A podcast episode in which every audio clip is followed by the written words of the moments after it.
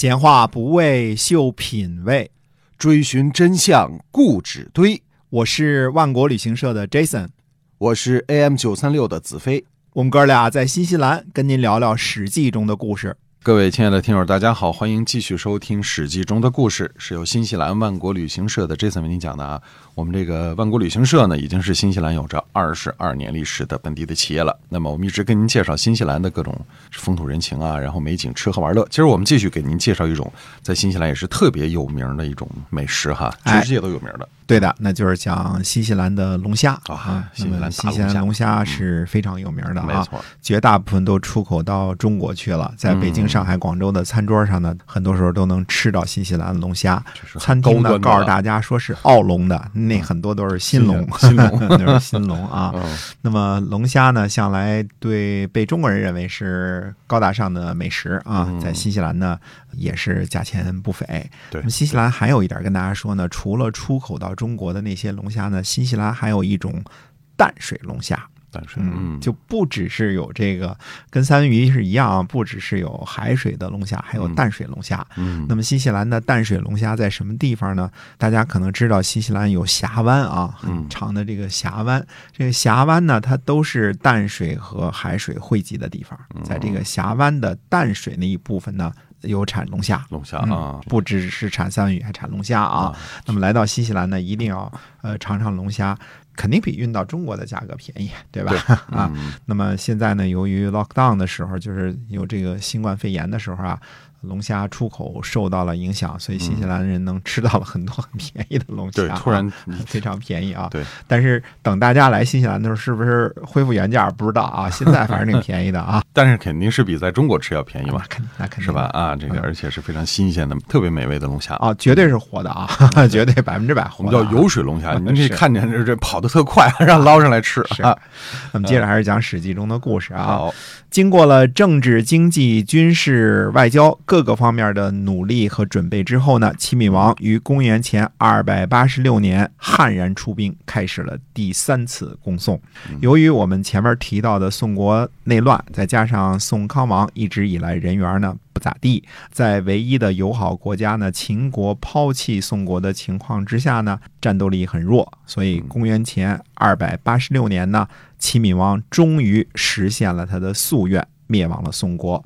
从此呢，一个延续了上千年以上祭祀的邦国宋国啊，就此就消失了。如果是从殷商那时候开始算的话，我们说啊，这个就超过千年了。那么天下呢，这个时候呢，就更加朝着弱肉强食啊，弱小被兼并，大鱼吃小鱼的这个方向呢，又往前走了一步。嗯，宋王衍呢？逃跑去了魏国，最后死在了温，就是今天的河南温县啊。所以这么说的话，宋国是一个历史非常悠久的一个邦国哈，上千年了。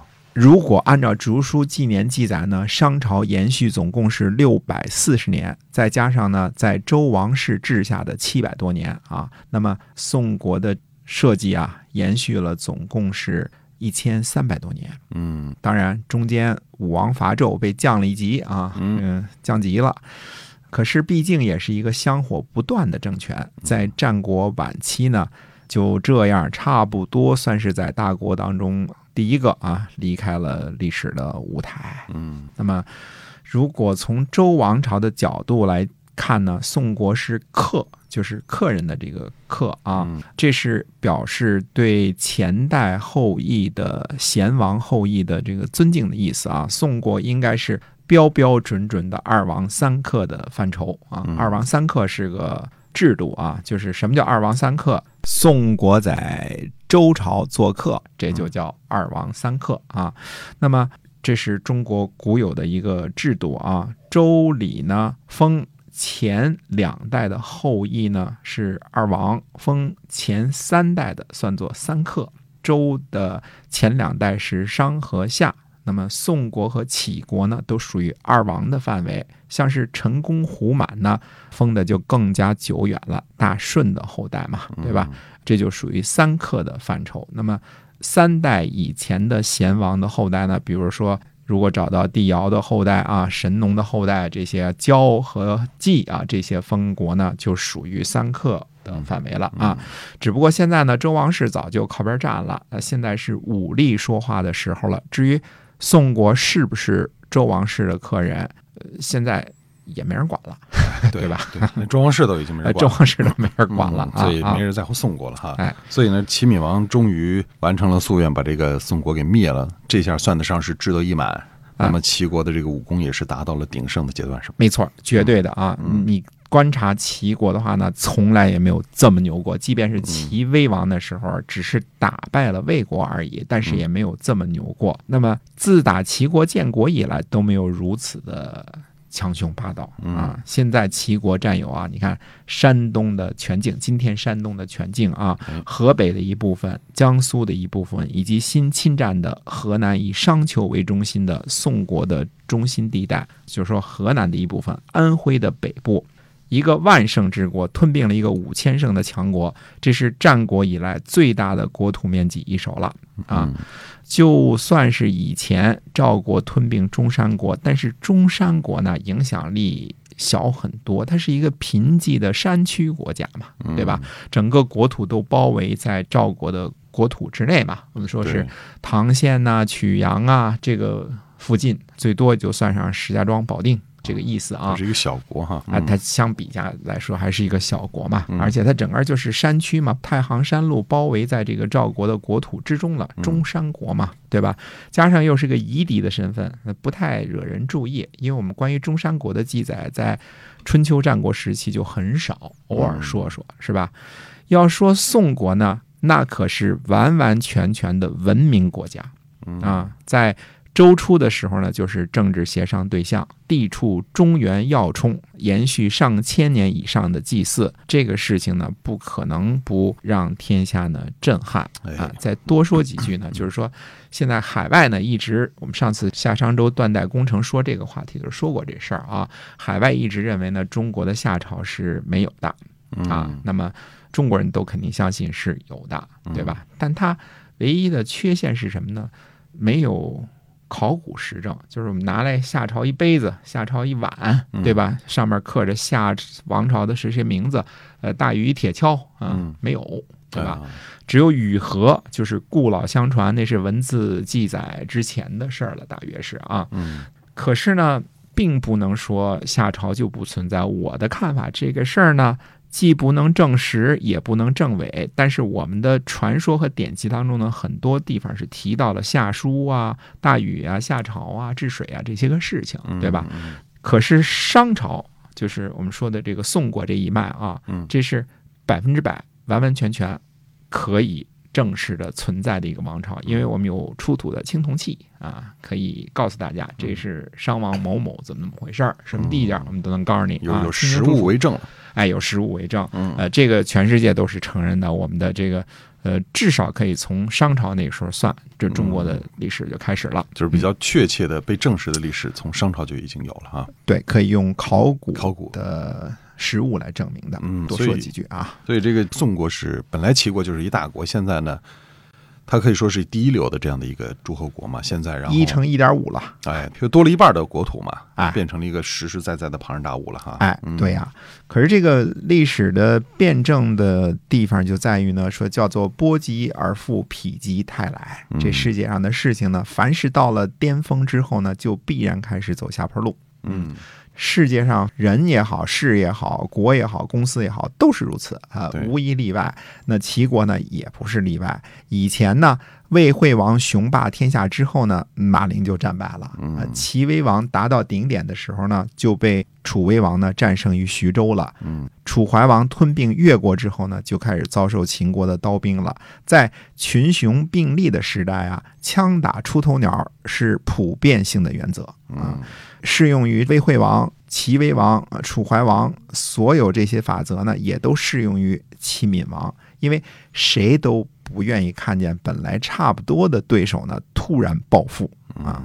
这就好比说呢，大家原来都是科长，嗯，突然一个家伙变成了局长，自然招来所有的羡慕嫉妒恨，对吧？啊，于是呢，天下的风向骤变，大家突然觉得齐国好可怕。特别是呢，齐国原来的邻居们以及新邻居们，是吧？这个由于呢，齐国吞并宋国这件事呢，一定会呢让所有人都开始变得惴惴不安了。嗯，这就是苏秦以前就看到的。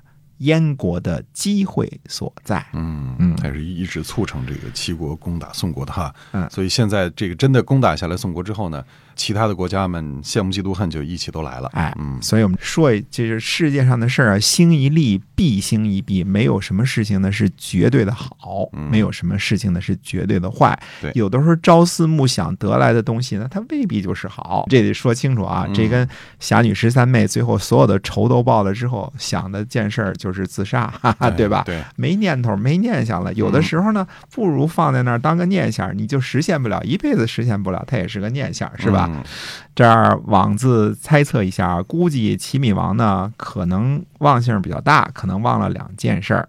第一件事呢，可能是忘了把陶呢封给凤阳军李队了。第二件事呢，就是忘了把平陵呢封给孟尝君了。史书上完全没有记载，这全是我个人的妄加猜测啊，就是一推测啊。因为这个推测呢，只是根据齐闵王他一贯的为人而做出的。要说齐闵王这个人呢，杀妻逐子啊，对自己的亲人都没有半点温情，对于别人呢就更别说了。对啊，另外呢，齐闵王这个人是个完全利益驱使的人，所以苏秦给他出的主意就是。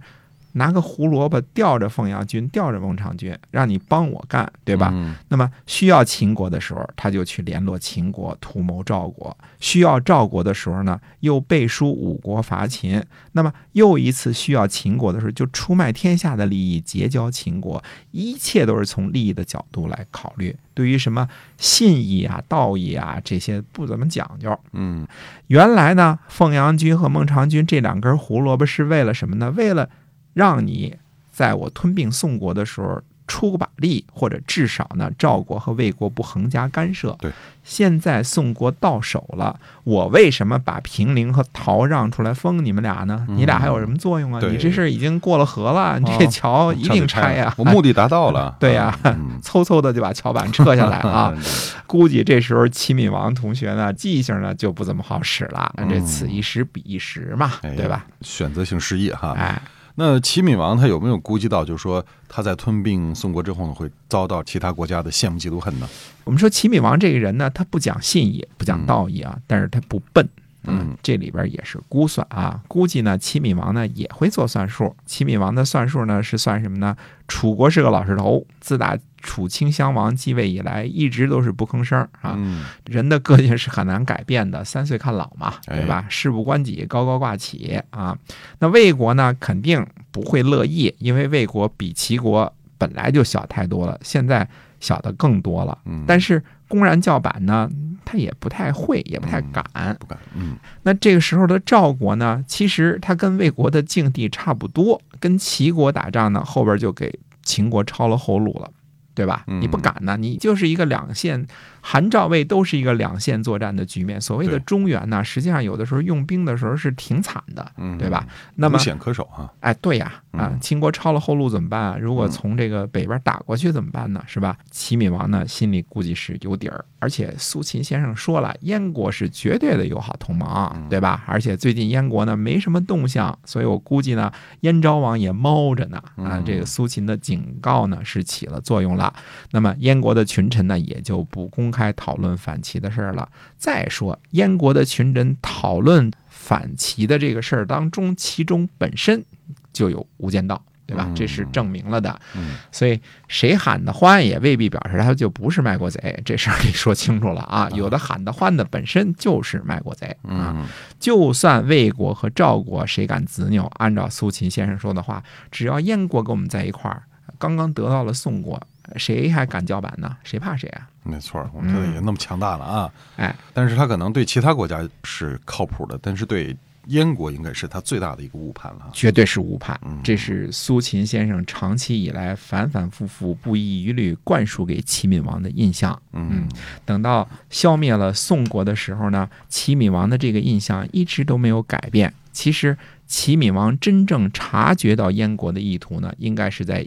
乐毅兵临城下的时候，那个时候呢，也是苏秦毙命之时。嗯，那么齐闵王对于秦国这次应该是感激的了。齐闵王的字典里从来没有“感激”这俩字儿啊，齐闵王崇尚的是武力、暴力啊。你说他对谁有感激？他既不感激赵国、魏国、宋国、楚国，所有的这些都没有感激。秦国呢，也不会有感激。你可以说他是雄才大略，也可以说他是奸诈霸道。